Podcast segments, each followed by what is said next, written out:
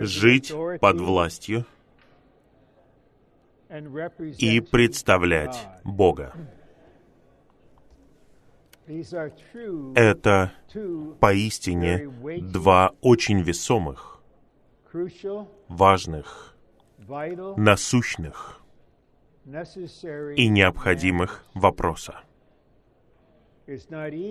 Нелегко говорить на эту тему, но мы полагаемся на благодать Господа и принимаем Его как нашу личность. И Он знает, что нам нужно Его снабжение. Мы должны слушать в чистоте, что говорит Дух, и позволять Господнему Слову укорениться в нашем существе и затем осуществлять действительность этого слова. Я хотел бы на некое время задержаться на самой теме. Жить под властью и представлять Бога. Итак, я размышлял, кто живет под властью и на что это похоже. И я предложил бы вот что. С одной стороны, все на земле живут под властью каким-то образом. Мы все находимся под правительством в стране, в которой мы живем. Поэтому, с одной стороны, мы все живем под властью. Но я бы отметил, с другой стороны, никто в природной жизни по-настоящему не живет под властью. Внешне может показаться, что все именно так, но внутренне, глубинным образом, есть проблемы, есть разные отрицательные вещи. И вот я размышлял, как люди на земле без Христа, как они живут под властью. Некоторые живут согласно этике. Они воспитаны и воспринимают, что вот это правильно, а это неправильно, Нужно уважать вот этого человека, слушаться того человека. И они этически, на первый взгляд, живут под властью.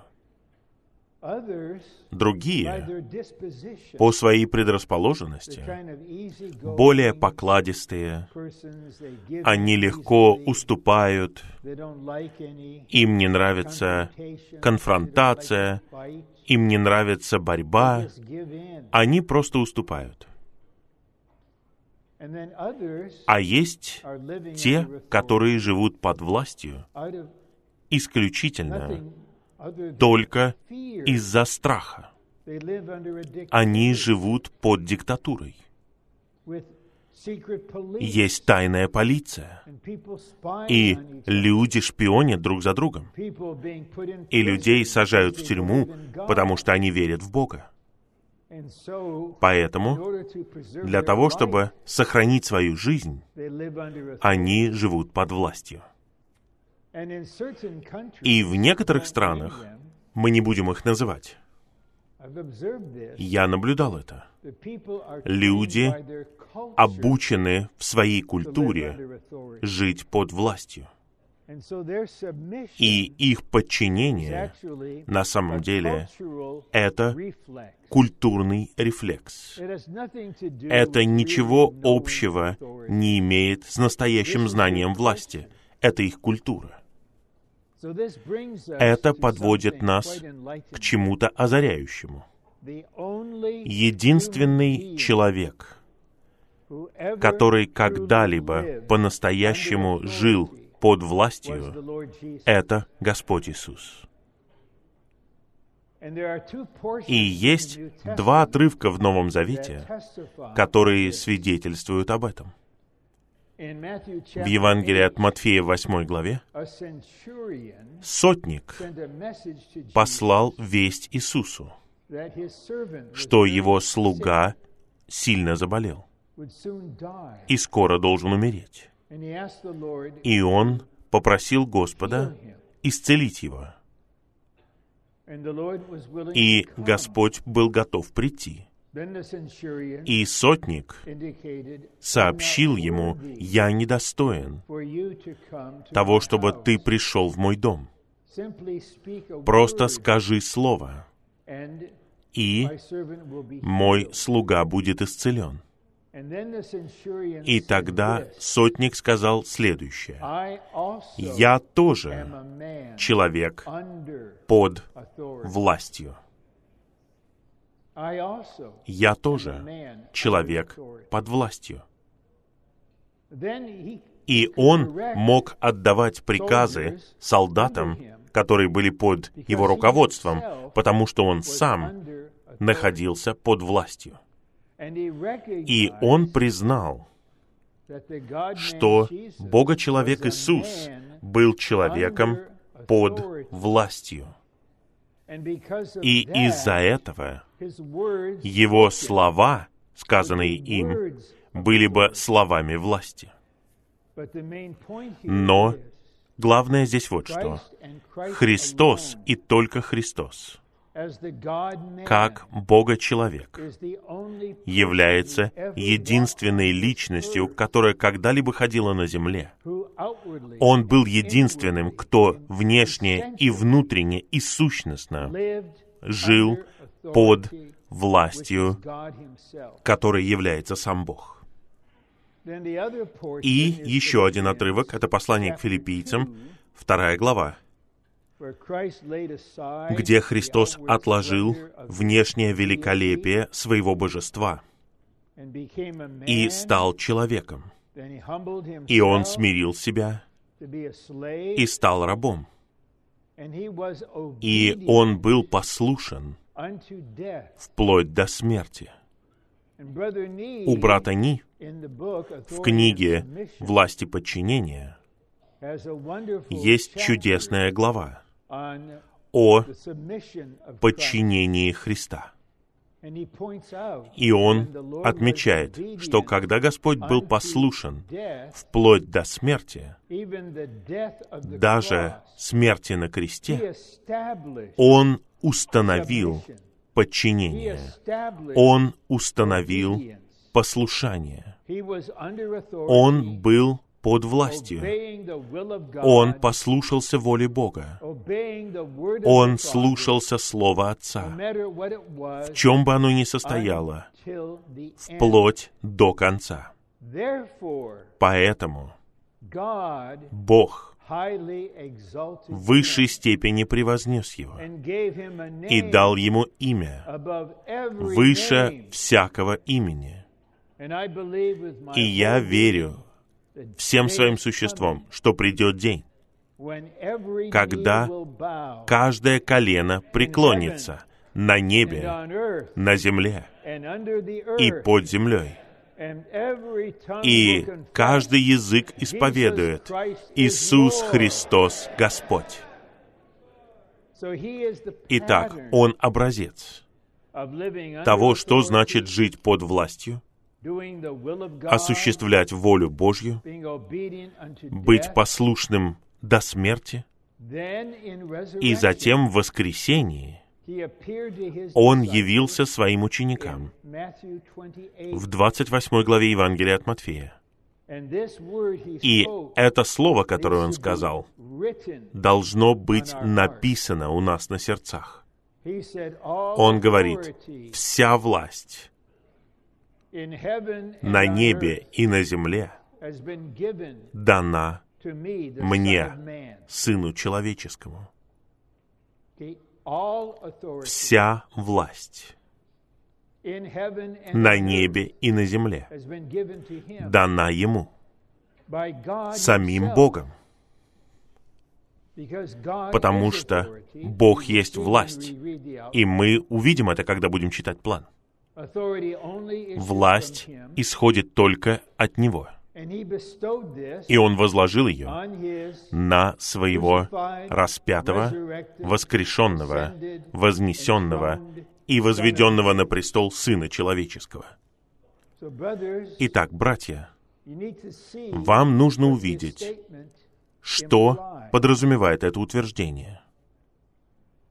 Оно подразумевает, что никто в этом зале не имеет никакой власти вообще. И у нас ее никогда не будет. Потому что вся власть у Сына Человеческого во славе. Он может обрести нас, обучить нас таким образом, что Его власть будет выражаться через нас. Она может течь через нас, но она не от нас. И Он может сделать нас по составу Бога человеками, которые могут представлять Его с Его властью. Но при этом мы понимаем, что у нас нет никакой власти. Это должно быть ясно. Затем, что касается власти, я хочу показать вам мысль. Тело Христово является принципом, который управляет церковью, служением и работой. Трое — церковь, служение и работа — неразделимы, но они серьезно отличаются друг от друга. Потому что тело — это принцип, который управляет церковью. Церковь находится непосредственно под властью главы тела, который является Господом всего, и Он имеет всю власть. И старейшины непосредственно находятся под престолом. Но церковь не может переходить границы и пытаться утвердить свое влияние над работой или над служением. Итак, те, кто в служении, также находятся под главенством Христа непосредственно. И все, что необходимо преподносить в служении, особенно в Господнем восстановлении, должно исходить от человека на престоле. И это проистекает. И работа или соработники не могут говорить, мы не согласны вот с этой темой, мы должны взять другую тему. Они переходят свои границы. Если церковь говорит, мы хотим, чтобы тема была такой, они переходят свои границы. Но служение предназначено для церкви, как тело Христова. Затем работа. Работа — это тело, которое стремится к приросту. И мы знаем из иллюстрации в Деяниях 13 главе, что пять человек служили Господу. И Святой Дух заговорил. Это Господь Дух. Непосредственно ведет. Отделите же мне Варнаву и Савла к работе, которой я их призвал. Итак, снова, работа не находится под управлением церкви, не находится под управлением служения. Она находится под непосредственной властью главы. Но есть аспект этой истины, который должен быть ясно определен. все в вашем существе, что не согласно с этим, будьте честны, идите к Господу лично и решите все это в общении. Работа, соработники не имеют никакого права, никакого основания осуществлять власть над поместными церквями. Такой вещи не существует. Цель работы состоит в том, чтобы приобрести прирост для созидания церкви как тела Христова. Это должно быть ясно. Мы десятилетиями жили под образцом брата, который жил под властью и представлял Бога. Если кто-либо и был ведущим соработником, это был брат Ли. Если кто-либо имел служение этого века и видение века, это был брат Ли. И он никогда не переходил границ от лица служения или работы. Он никогда никем не управлял, никакой церковью.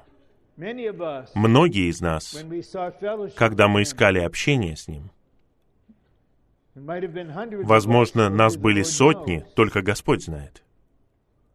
Мы искали общение брата Ли, на самом деле его руководство, и его ответ всегда был одинаковым. Вам нужно молиться. У него не было такой мысли «я руководитель», «я главный», вы хотите, чтобы я сказал вам? Хорошо, езжайте туда, делайте вот это. Вот этого не делайте, делайте вот это. Вступай в брак с этим человеком, иди на эту работу, покупай этот дом. Никогда. Я говорил в первом сообщении, потому что у меня было водительство. Я искренне верю сказать это. Господь очень милостив к нам. Он мягкосердечный Бог, Бог с любовной заботой, долготерпеливый, терпеливый.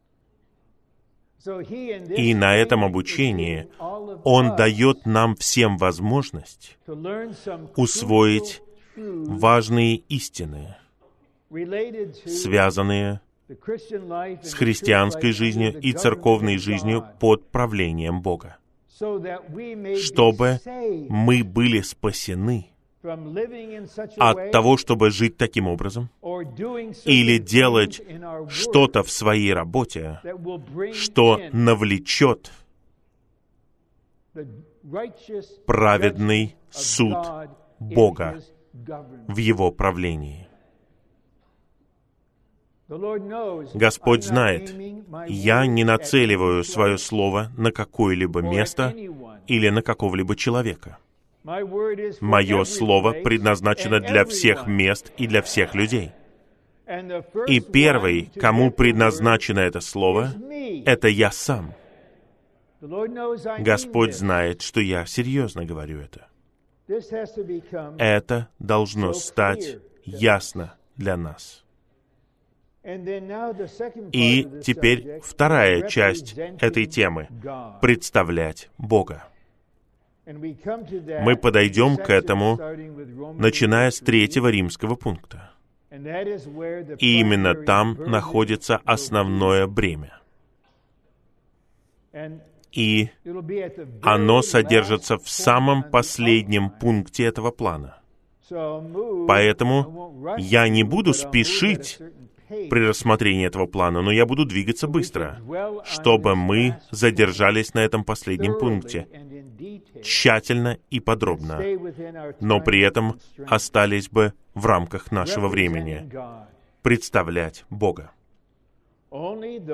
Только те, кто живет под властью, могут представлять Бога. Это очень серьезный вопрос. Представлять Бога неправильно перед святыми. Выражать чувства, которые являются нашими, а не Господними. Говорить мысли и мнения, которые являются нашими, а не Господними. Даже хуже того, мы принимаем решения, серьезные решения, которые затрагивают людей, затрагивают разные места, затрагивают многие вещи. И потом мы поймем, Господь придет и скажет, «Я не признаю твоего решения. Я не согласен с ним. Источник — это твое «Я». Те, кто представляют меня,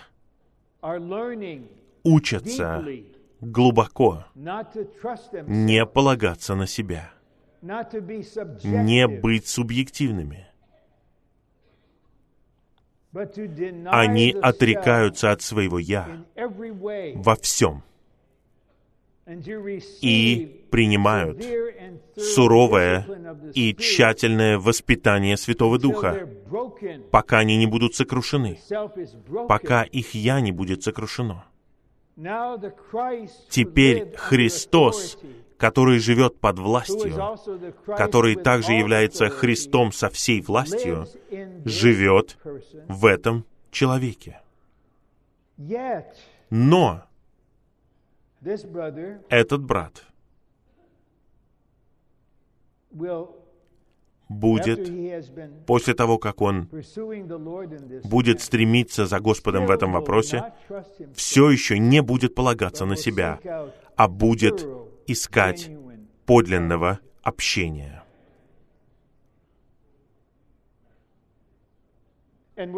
И у нас есть это сообщение, потому что наш Господь хочет сделать нас такими людьми. Он привел нас сюда не для того, чтобы сказать нам, что ты вот не такой, ты не секой, тебя этого не хватает, ты неудачник. Должен прийти свет, чтобы мы смирились и открылись. Но сердце Господа состоит в том, чтобы воспроизвести себя в нас, чтобы жить в нас, обучать нас, чтобы мы жили под властью, и более того, обучать нас, чтобы мы представляли Его. А теперь мы рассмотрим план.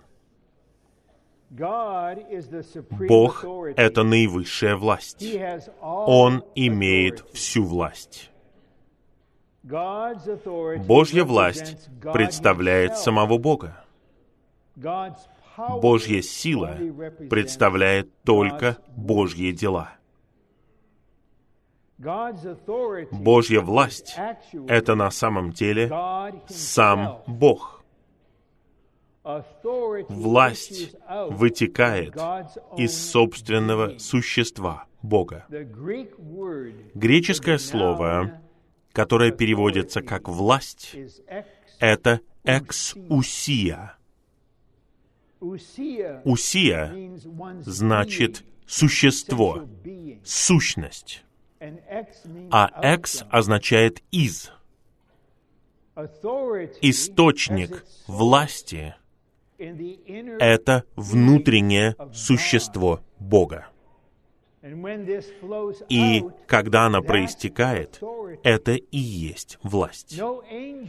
Ни один ангел, ни один апостол, ни один старейшина, ни один человек на земле — не смеет утверждать, «Я есть власть». У меня есть власть. И она исходит из меня. Это сатанинская подмена. Это наивысший бунт. Это подмена самого Бога в Его власти своим «я». Поэтому в Откровении 22 главе мы все знаем, есть престол Бога и Агнца, и река воды жизни течет. И у нас есть гимн, у которого вот такая главная мысль что река течет, и она приносит власть Бога, куда бы она ни текла. Пункт В. Вся власть, духовная, связанная с положением и правлением, исходит от Бога.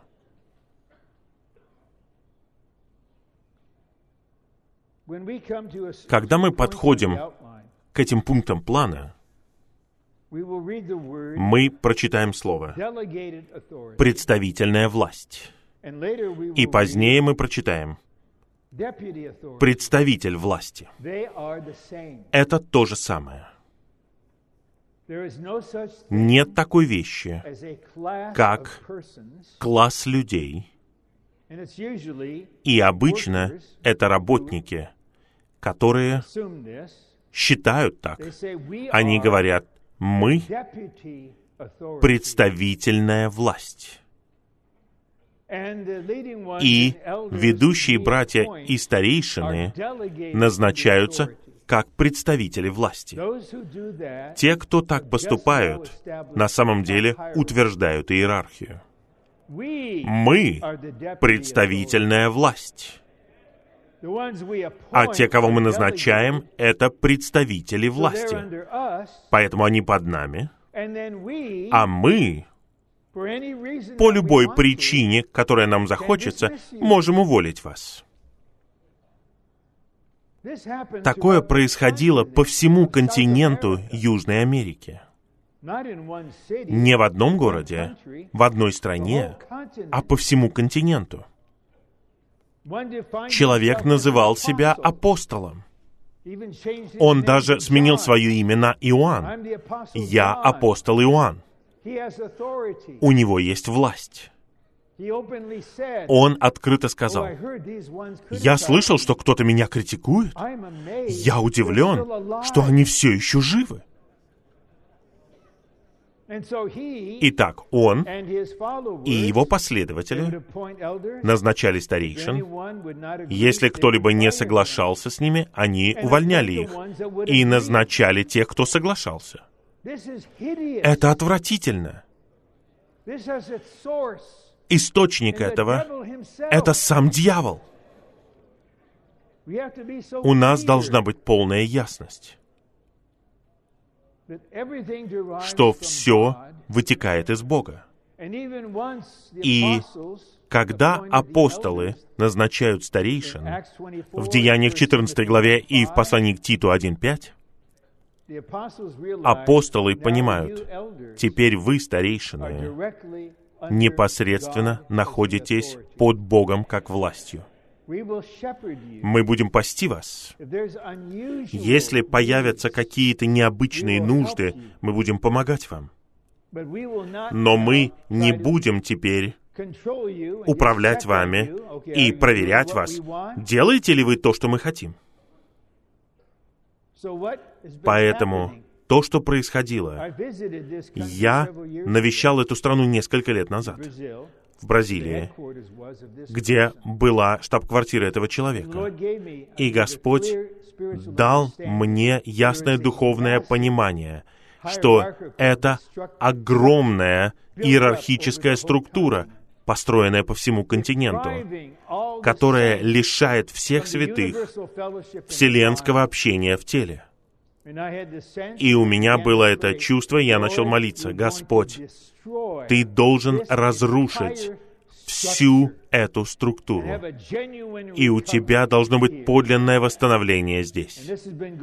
И это происходит уже несколько лет. Г.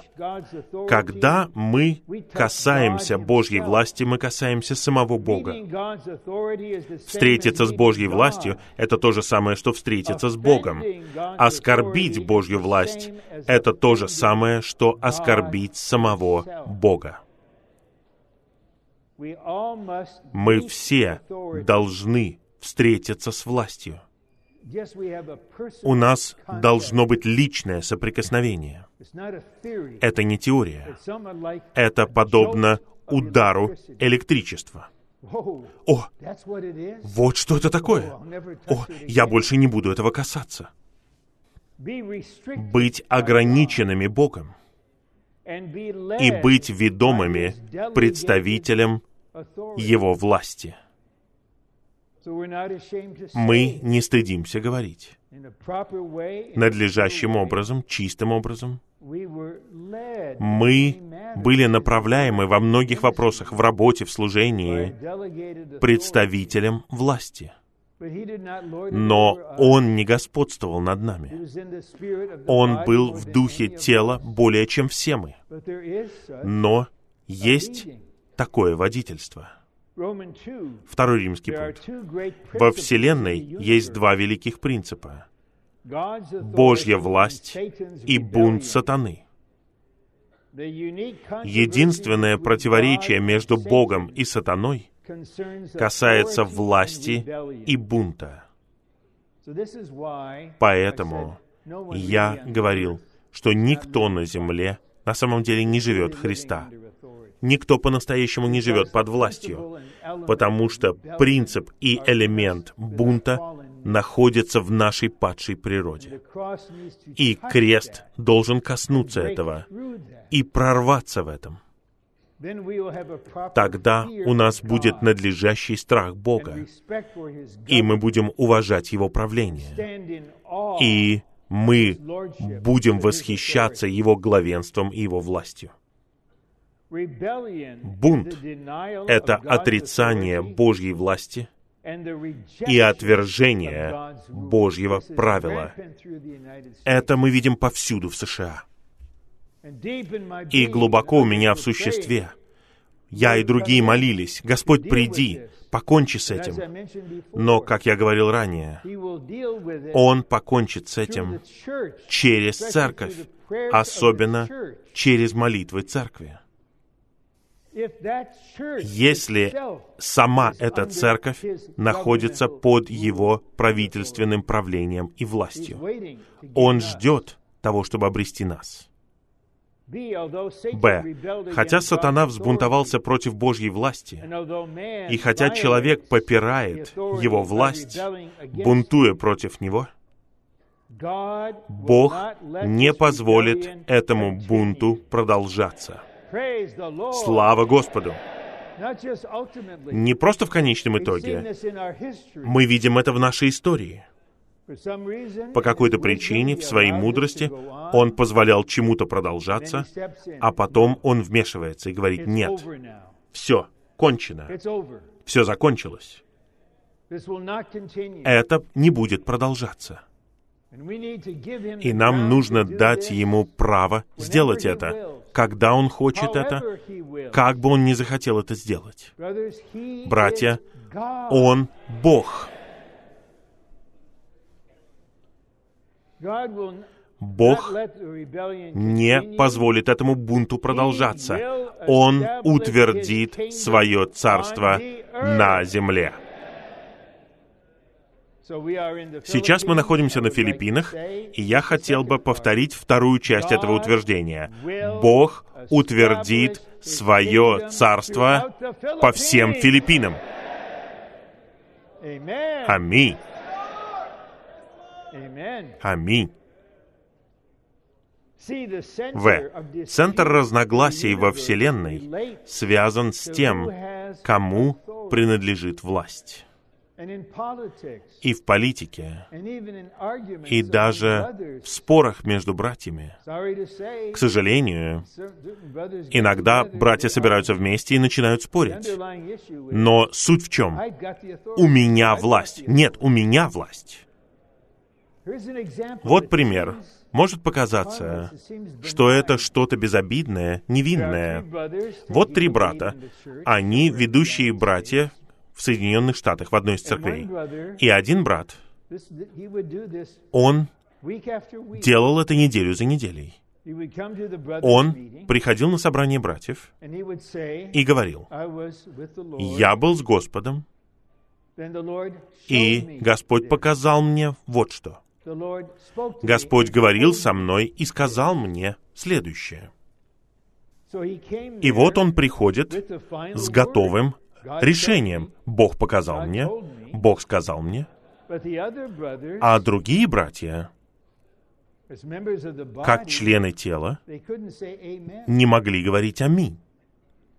И они должны были быть откровенны и верные в общении.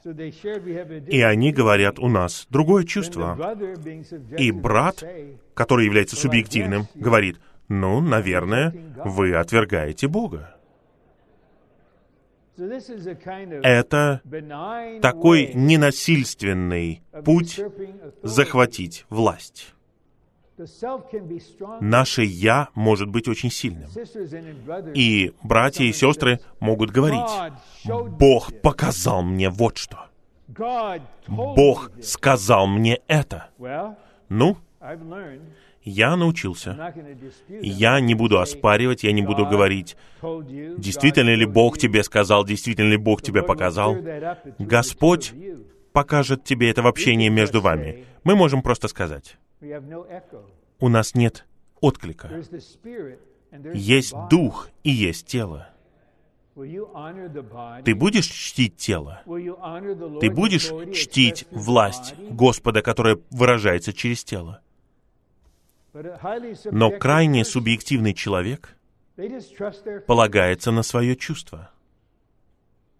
Джон Инглс, он сейчас с Господом, я упоминал о нем недавно. Он так и поступил в конце концов. Он полностью полагался на свои субъективные чувства. И он чувствовал, что Господне восстановление изменило природу, поэтому он должен был уйти.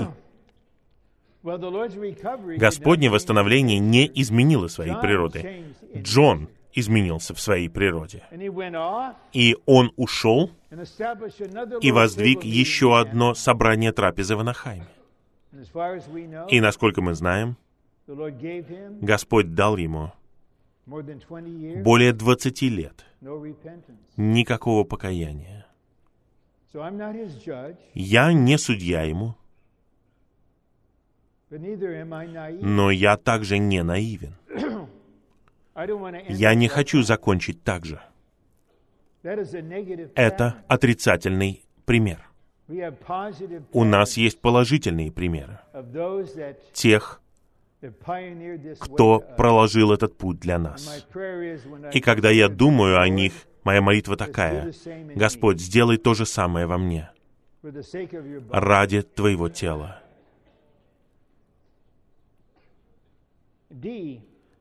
Г. Нам нужно настроиться на подчинение Божьей власти и поддержание Божьей власти. Три. Тот, кто назначен Богом, чтобы быть представителем власти, должен быть надлежащим представителем власти. Вот к чему мы переходим в оставшиеся где-то 25 минут. И первое, что я хотел бы показать вам, это очень знакомый стих. Бытие 1.26 и 27. И я обратил бы ваше внимание на последовательность, на порядок. Сделаем человека по нашему образу, согласно нашему подобию. И пусть они владычествуют. На первом месте образ. Это выражение Бога только тот, кто выражает Бога, может представлять Бога. Потому что на самом деле выражение становится представительством. Итак, это огромная ошибка когда мы перепрыгиваем через это. У меня вот есть это от Бога, есть то. Пожалуйста, учитесь на основании нашей истории. Не повторяйте ее. Не занимайтесь саморазрушением из-за этого. Господь хочет обрести это. Это у Него в сердце. Именно поэтому Он сотворил нас. Он хочет, чтобы мы восстановили землю для Его Царства, чтобы Его воля исполнилась на земле. Он хочет, чтобы мы представляли Его с Его властью, чтобы мы покончили с врагом, который захватил землю. Он хочет, чтобы мы были Его представителями надлежащим образом. Но это зависит от образа. Если вы выражаете себя, вы не можете представлять Бога. Вы можете использовать слова и принимать доктринальные решения, цитировать отрывки из служения или стихи, которые вы тщательно подобрали для своей аргументации. И чем больше вы это делаете, тем больше вы выражаете свое «я» и лишаете себя такого права. Поэтому нам нужно преобразовываться в Его образ от славы к славе. Пункт А. В книге «Исход» и в 12 и 16 главах чисел Моисей представлял Бога надлежащим образом. А теперь у нас есть раздел о неудаче Моисея. Большинство из нас знакомы с этим примером, но я верю, что свежий обзор поможет нам. Моисей был назван самым кротким человеком на земле. И представляете, какая у него была ответственность, начиная с 80 лет? Вывести 2 миллиона человек из Египта в пустыню и привести их в добрую землю. Представляете, какой это вес ответственности? И через что он проходил снова и снова и бунт против него и Аарона. И после того, как земля поглотила Корея и его товарищей, а огонь поглотил 250 человек, все люди взбунтовались и сказали, «Вы убили их». Он смирил себя перед Богом. Но он совершил одну ошибку. И эта одна ошибка была грехом к смерти. Я прочитаю вам, чтобы мы усвоили серьезный урок. А во второзаконии он говорит об этом объективно. Он говорит, знаете, что я сделал? Вы знаете, что я сделал. Вы знаете результат того, что я сделал. Я не могу войти в добрую землю. И он говорит своим духовным детям, не делайте этого. Хорошо нам нужно усвоить серьезный урок из одного раза, когда Моисей неправильно представил Бога. Когда Моисей ударил в скалу дважды и назвал народ бунтарями, он не осветил Бога в глазах народа Израиля. Осветить Бога значит сделать Его святым, то есть отделить Его от всех лжебогов. Не осветить Бога значит сделать Его обычным. Когда он вышел из себя, он разозлился и назвал их бунтарями. Он ослушался слова Бога и не стал говорить со скалой. Он просто создал у людей впечатление, что Бог злится на вас. Бог против вас. Бог называет вас бунтарями. Он был представителем. Поэтому просто примените это кратко к своей семейной жизни. Для меня неудивительно, что дети когда они думают о Боге, по крайней мере, какое-то время, они считают, что Бог подобен их отцу. На нас лежит весомая ответственность. Мы представляем Бога в семье. И дети интуитивно ощущают это. И что они видят? Некоторые вырастают, боясь Бога, и не хотят верить в Бога, потому что Он Бог злости. Бог не любит меня. Поэтому не осветить Его значит поместить Бога в категорию языческих богов, которые полны ненависти и злобы. Подпункт Б. Разозлившись на народ и неправильно ударив в скалу дважды, Моисей не осветил Бога. Разозлившись в то время, как Бог не злился, Моисей не представил Бога правильно в его святой природе. А ударив в скалу дважды, он не сохранил Божье Слово в его домостроительстве. Моисей оскорбил и Божью святую природу, и его божественное домостроительство. Он осудил народ как бунтарей. Но именно он взбунтовался против Божьего Слова. Бог дважды, по крайней мере, сказал, «Ты бунтарь». И мы знаем, что у Моисея совершенно особый статус. Он будет одним из двух в Откровении в 11 главе. Он не мог войти в добрую землю. И во второзаконии он спросил у Господа, «Я могу зайти туда только ненадолго и посмотреть, и потом вернуться?» «Нет, и больше не проси меня об этом». И в возрасте 120 лет он не носил очков, он был сильным, он был полон энергии, у него было отменное здоровье, не было никаких физических причин для его смерти, но Бог сказал, поднимись на гору, и ты умрешь. И мы читаем, что Моисей умер по слову Иеговы. Это правление. Это образец. Один раз. Один раз. Все зависит от Бога. Он решает, что есть грех к смерти, и какова будет цена этого. У нас нету списка вещей. Все зависит от самого Бога. Но если Моисей совершил такую ошибку, я должен быть в страхе и трепете в отношении самого себя.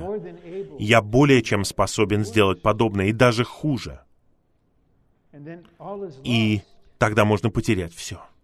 Во всем, что мы говорим и делаем в отношении Божьих людей, наш настрой должен быть согласно Божьей святой природе, а наши действия должны быть согласно Его божественному домостроительству. Действия. Когда мы предпринимаем какие-то действия, касающиеся людей, церквей, касающихся территории, я говорю в принципе, это произошло в каких-то частях Соединенных Штатов, это произошло в Южной Америке, это происходило в других местах. Это принцип очень серьезный. В. Апостол Павел был послом Христа. Он по-настоящему представлял Бога. Он был образцом в Новом Завете.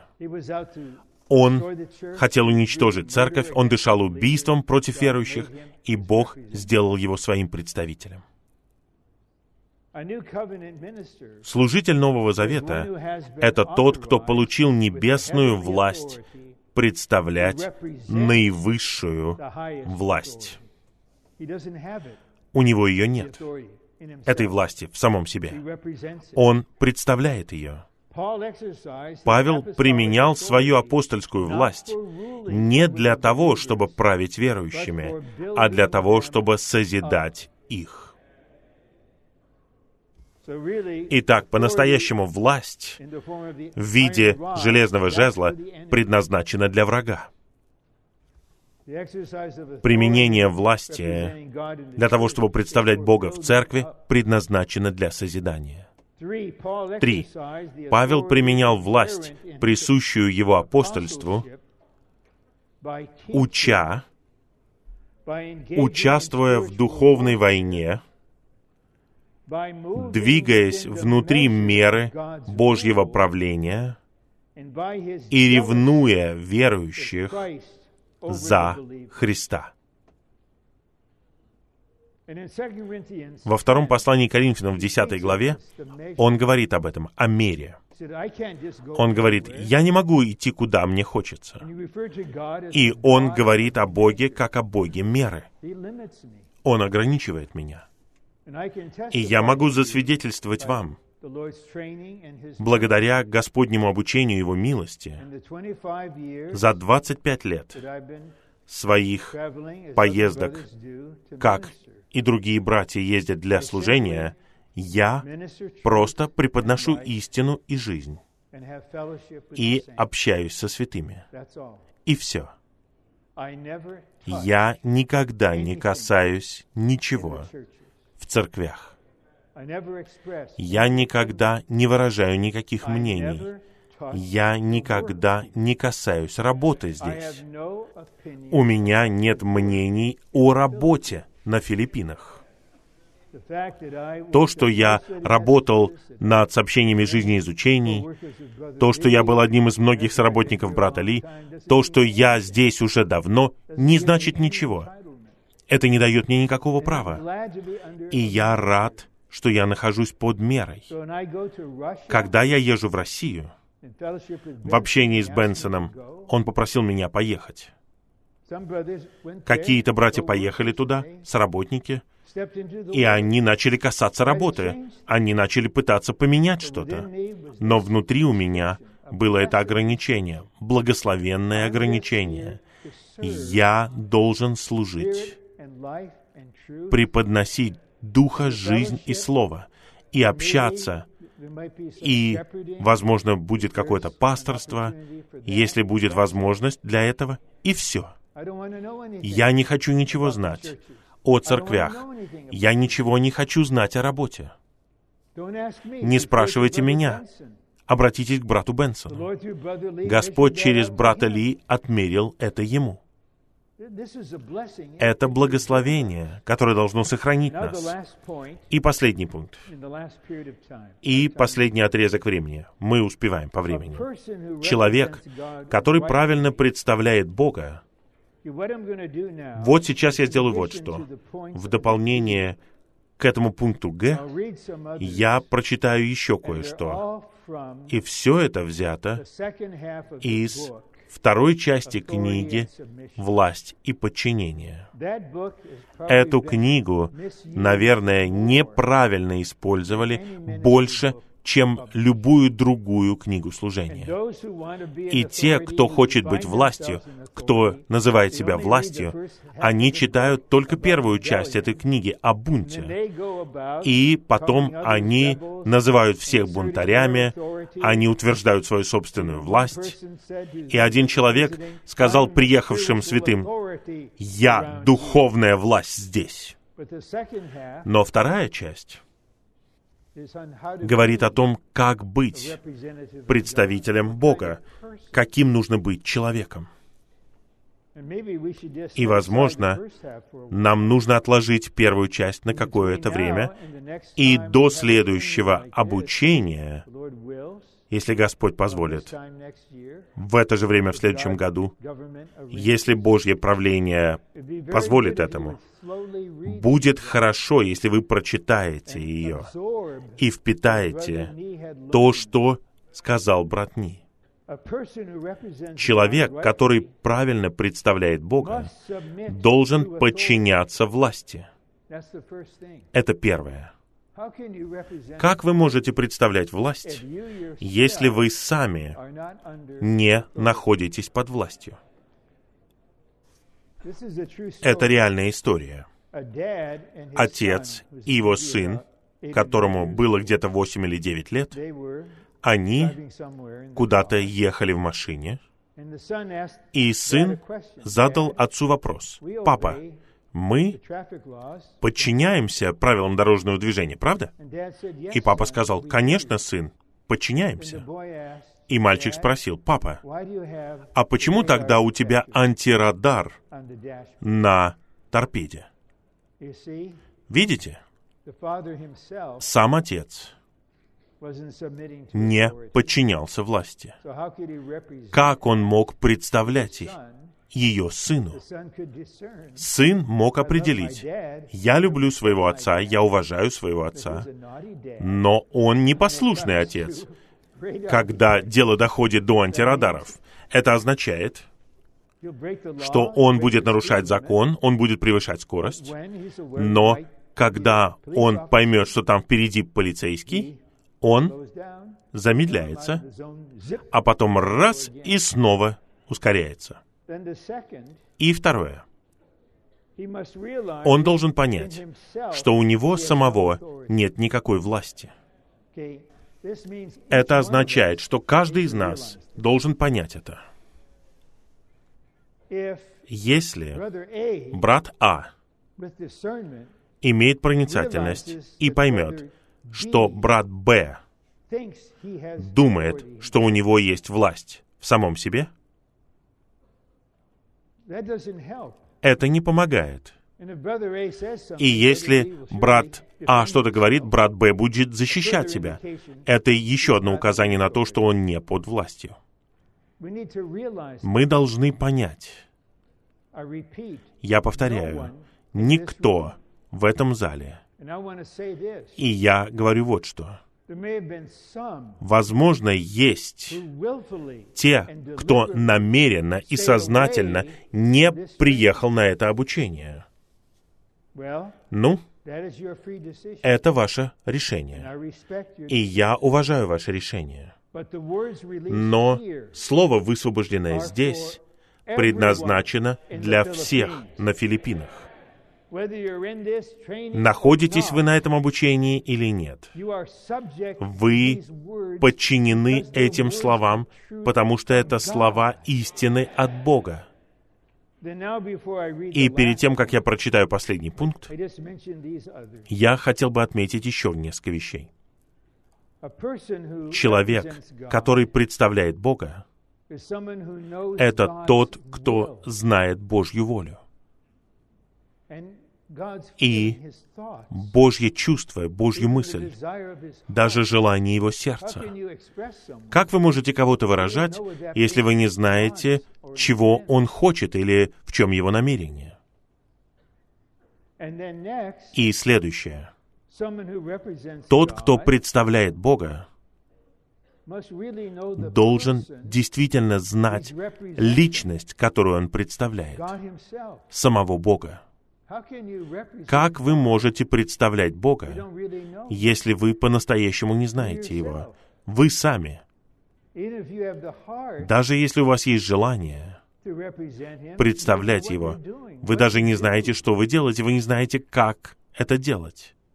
И в этом смысле тот, кто представляет Бога, живет в общении с Богом. Он живет под непосредственным правлением Бога. Он знает чувство Господа, Его намерения.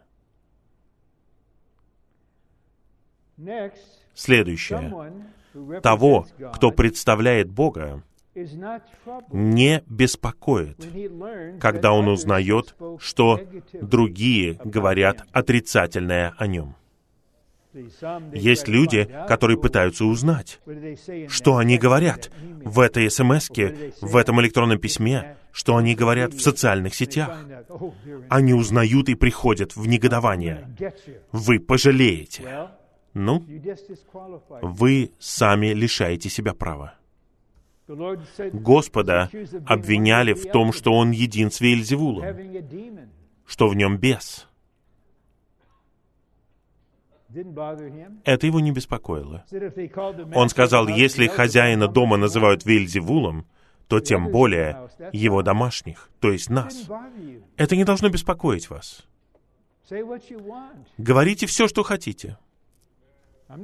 Я передам это праведному Богу. Он позаботится об этом. Тот, кто представляет Бога, должен быть милостив к другим. Вы строги по отношению к себе, но вы милостивы к другим. Поэтому необходимо внести исправление в говорение о Римлянах 14.17. Праведность, мир и радость. Праведность — это прежде всего между нами и Богом. Затем у нас есть мир на основании этой праведности с другими. И у нас есть радость в Святом Духе. Следующее. Если человек представляет Бога, тогда Бог должен признать решение этого человека. Но он не будет признавать то, что исходит из нашего «я». Вот брат А говорит, у меня есть чувство сделать вот это. И вот мое основание. Вы делаете это, и Бог наблюдает и говорит, я знаю источник этого, это ты. Я не признаю этого, и ты узнаешь, что многие и многие, кто знают меня, не признают этого также. Не пытайся навязать это телу.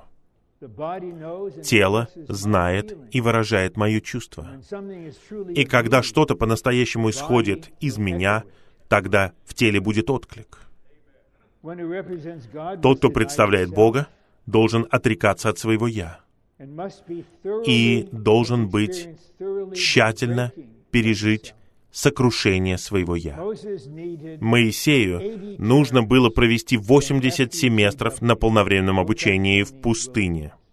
Ему нужно было пройти тщательную работу и быть сведенным на нет.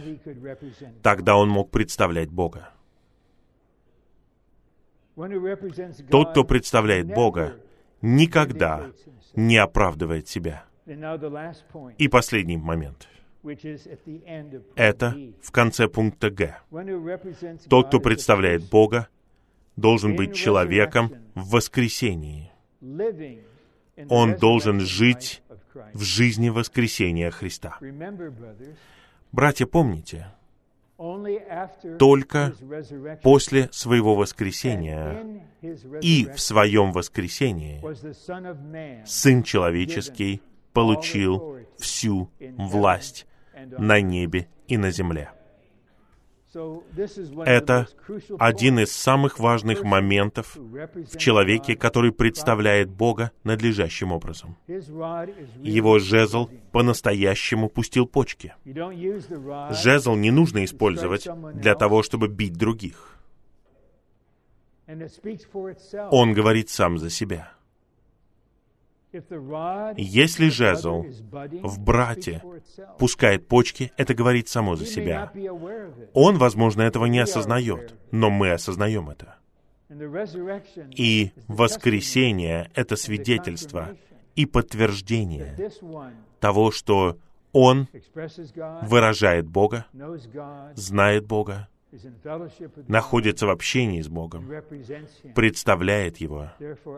Поэтому у меня есть мир принимать слова и общение из этого источника. Братья, все положительные моменты являются частью нашего славного будущего. Я верю, что до конца этого года я верю, сотни и сотни святых здесь, может быть, здесь 1500 человек. У меня есть ощущение, братья, вы серьезно перед Господом. Вы любите Господа всем своим существом. Вы любите Господнее восстановление.